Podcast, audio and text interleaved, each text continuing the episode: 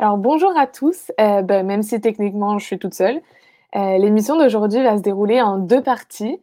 Euh, la première pour expliquer le format et l'objectif de ce nouveau podcast dont on n'a pas encore entendu parler. puis donc on va parler surtout des semaines à venir, comment ça va se passer, etc. Et la deuxième va présenter ben, le sujet du podcast en tant que tel, dans les grandes lignes évidemment, en listant et en expliquant un petit peu les différentes disciplines. Euh, donc, en ce qui concerne euh, le fonctionnement du podcast, justement, euh, c'est un podcast qui aura lieu au moins au début, en tout cas, toutes les deux semaines, pour des émissions d'environ 10-15 minutes et qui ne seront pas enregistrées en direct. L'objectif, c'est essentiellement de présenter l'équitation, parce que c'est le sujet du podcast, en tant que sport, parce que oui, l'équitation est un sport, en abordant donc les différentes disciplines, les différents aspects pendant chaque émission et en comparant les différences, les ressemblances entre les pays. Donc, chaque discipline va être présentée euh, d'un côté loisir et euh, du côté compétition, parce que la plupart des disciplines ont aussi une version compétition. Et euh, on abordera aussi les compétitions internationales qui sont parfois différentes. Donc, chaque émission, cette, cette, émission en tout cas, sera divisée en deux parties. Et la plupart des autres, euh, ce sera ça également, où on abordera euh, un sujet précis à développer et ensuite euh, un tour d'horizon de l'actualité équestre au moment où on parle.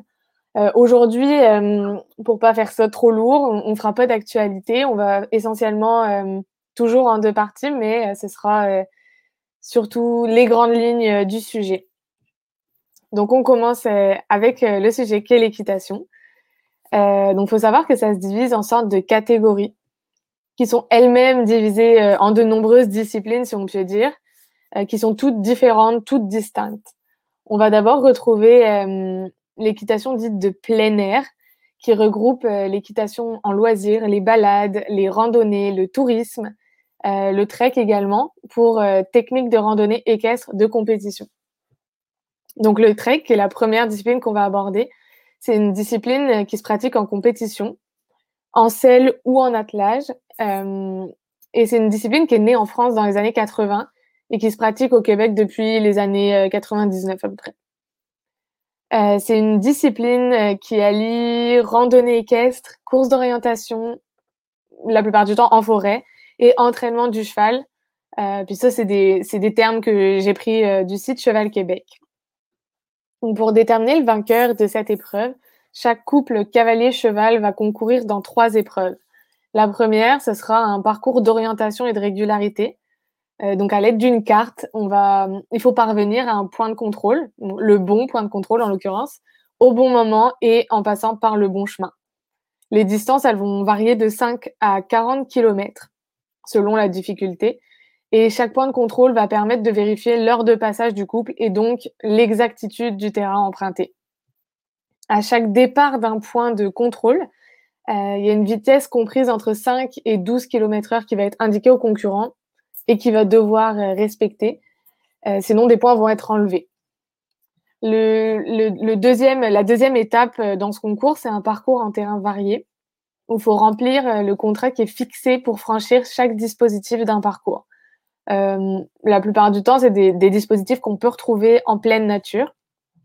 C'est un circuit qui est, à peu près long entre 300 mètres et 2, km, avec un temps accordé et euh, de nombreux dispositifs naturels, donc comme des fossés, des troncs, des branches, tout ce qu'on a l'habitude de trouver euh, quand on va en forêt. La troisième épreuve du trek, c'est la maîtrise des allures. Donc, le but, c'est d'obtenir la bonne allure au galop et ensuite au pas. Il à savoir qu'il y a trois allures euh, en équitation, le pas, le trot et le galop. Euh, dans, le, bon tempo, évidemment, et avec un bon tracé. Cette épreuve, elle est surtout destinée à mettre en valeur les allures naturelles de son cheval et son dressage. Euh, donc, on va avoir un couloir d'environ 1,50 m de large et de 100 à 150 mètres de long. Et le cheval doit faire l'aller au galop le plus lentement possible. Et le retour, il doit le faire au pas, donc en marchant le plus rapidement possible. Donc ça, c'était la première grosse discipline euh, qui était le trek. Et là, on va passer à l'attelage. Donc, l'attelage, c'est une discipline qui va se pratiquer essentiellement en plein air, mais il y a aussi des compétitions. Euh, puis l'attelage, ça veut dire qu'on attelle son cheval. Donc le, cavalier n'est pas sur le cheval, il est sur euh, une voiture euh, qu'on va atteler à son cheval.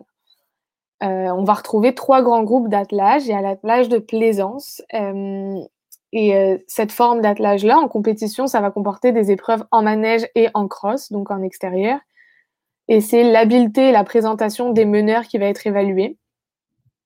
Ensuite, on a le concours combiné d'attelage.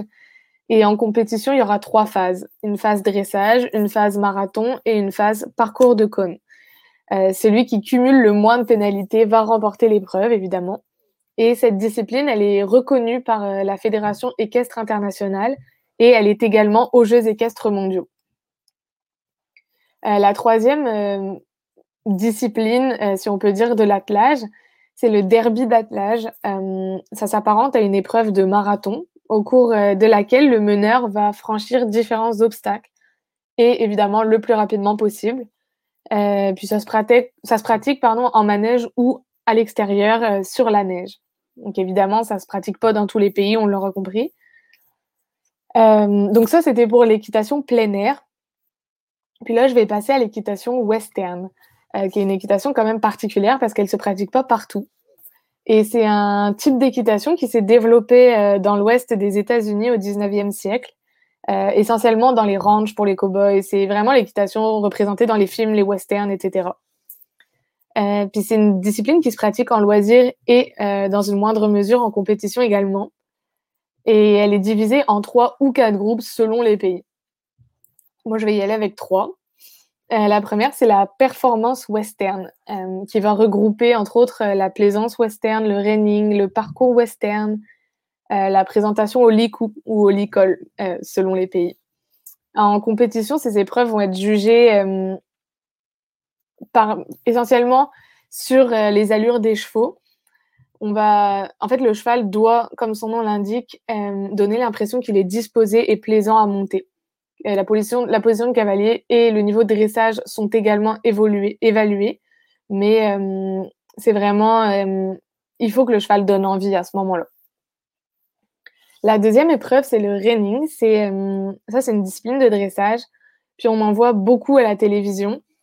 le cavalier doit monter avec précision et surtout sans résistance de la part du cheval. Donc le cheval ne doit pas se défendre, ne doit pas résister.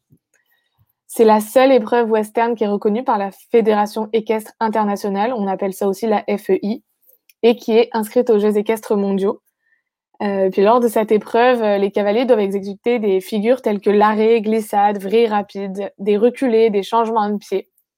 Euh, c'est une épreuve qui se fait vraiment très rapidement, puis les, cavaliers doivent vraiment avoir le contrôle de leur cheval. C'est vraiment important. Toutes les épreuves vont être réalisées au galop et les points sont ajoutés ou retirés en fonction de la performance.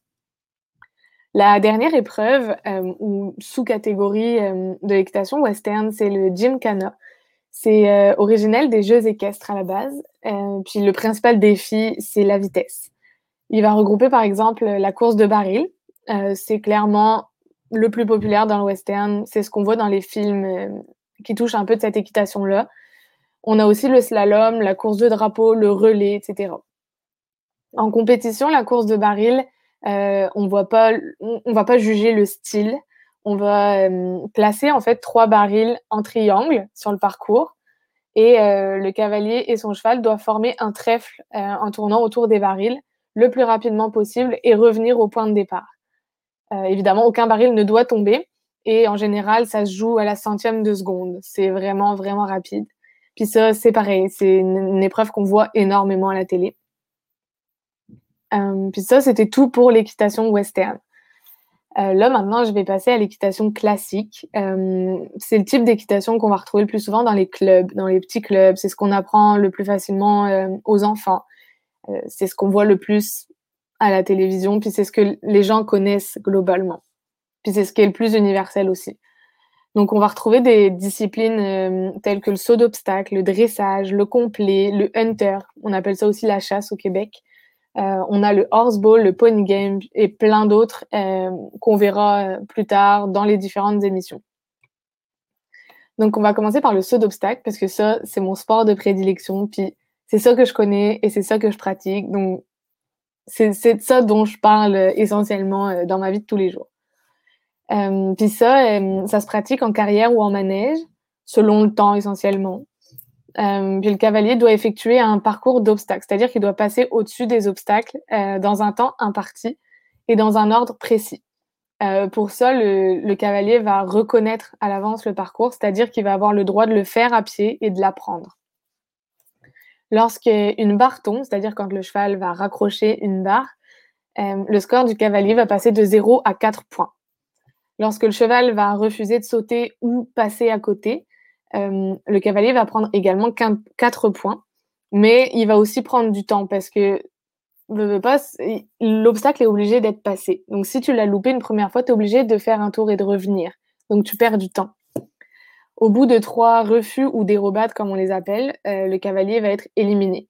Puis dans certaines compétitions, selon les pays, puis surtout selon le niveau auquel euh, le cheval et le cavalier sont arrivés, euh, ça peut passer à deux refus seulement pour être éliminé. Euh, puis pour en revenir au temps, chaque, euh, chaque fois que le cavalier va dépasser de 4 secondes le temps imparti, il va se voir octroyer un point supplémentaire. Puis à la fin, on va voir le nombre de points qu'il a avec son chrono. C'est ça qui va déterminer s'il gagne ou pas. Et le gagnant, ce sera celui qui sera le plus rapide, avec le moins nombre de points, évidemment. Et il euh, faut quand même rappeler que euh, la chute provoque l'élimination, évidemment. On n'a pas le droit de remonter sur son cheval après. Puis euh, le saut d'obstacle, c'est vraiment, on appelle ça du CSO pour concours de saut d'obstacle. Ce que je viens de présenter, c'est essentiellement pour une épreuve en concours, parce que quand on est à la maison, on peut très bien travailler sur des, obstacles isolés. La deuxième grande catégorie d'équitation classique, c'est le dressage. comme son nom l'indique, le but, c'est de faire des, des, mouvements de dressage, si on veut. C'est une discipline qui va allier élégance, esthétisme et technique également. Euh, le parcours va imposer au couple euh, des allures, des mouvements, des figures particulières sur lesquelles ils vont être notés. Et euh, on a aussi certaines épreuves dites libres en musique la plupart du temps, où le cavalier est libre de choisir la musique ou son parcours en fonction de, de mouvements qui vont être obligatoires, mais il peut choisir l'ordre. En compétition, le dressage, euh, les notes vont se donner en pourcentage. Puis pour vous donner une idée, une bonne note euh, va excéder 70%. Puis il existe évidemment plusieurs autres nuances qu'on abordera euh, dans une autre émission. Ensuite, on a le concours complet. alors ça, le concours complet, c'est un peu particulier parce que ça va regrouper trois différentes phases en concours. Et euh, c'est un peu comparable à un triathlon, en fait. Puis ça, va se dérouler sur deux ou trois jours. On a d'abord euh, le dressage euh, qu'on vient de présenter juste avant. On a le cross. c'est un parcours d'obstacles qui ressemble assez au concours d'obstacles classique, mais ça va être en extérieur. Les obstacles sont fixes, en terrain vallonné, etc. C'est, on y reviendra aussi, mais c'est un, un, parcours qui est un petit peu plus dangereux parce que quand le cheval raccroche l'obstacle, l'obstacle tombe pas. Donc, il y a confrontation, puis ça peut provoquer des blessures euh, parfois graves, mais c'est très prisé comme, euh, comme épreuve. Puis ensuite, on a bah, le saut d'obstacle en, lui-même qu'on a présenté avant. Euh, la seule différence, c'est que ce sera en carrière et en une seule manche. Et le cavalier qui va remporter cette épreuve de complet, c'est celui qui aura eu le moins de pénalités au total des trois, phases. Ensuite, il nous reste euh, euh, deux, catégories importantes de l'équitation classique. Euh, on a d'abord la chasse ou le hunter, selon les pays. En France, on dit hunter, au Québec, on dit la chasse, pour des raisons évidentes. Donc, le couple va évoluer sur un parcours d'obstacles naturels. ça prend son origine de la chasse à cours à la base. Quand on faisait pas de chasse à cours, ben, les, les chasseurs faisaient ce qu'on appelle aujourd'hui du hunter. En compétition, le cheval va être noté sur sa technique, sa beauté, sa régularité.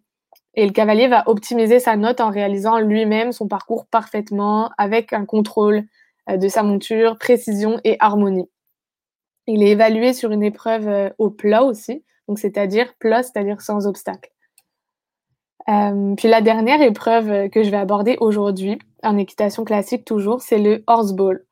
Euh, le horseball, c'est un peu particulier parce que c'est plus un jeu. C'est un jeu collectif euh, qui se fait en équipe de 4 à 6 cavaliers.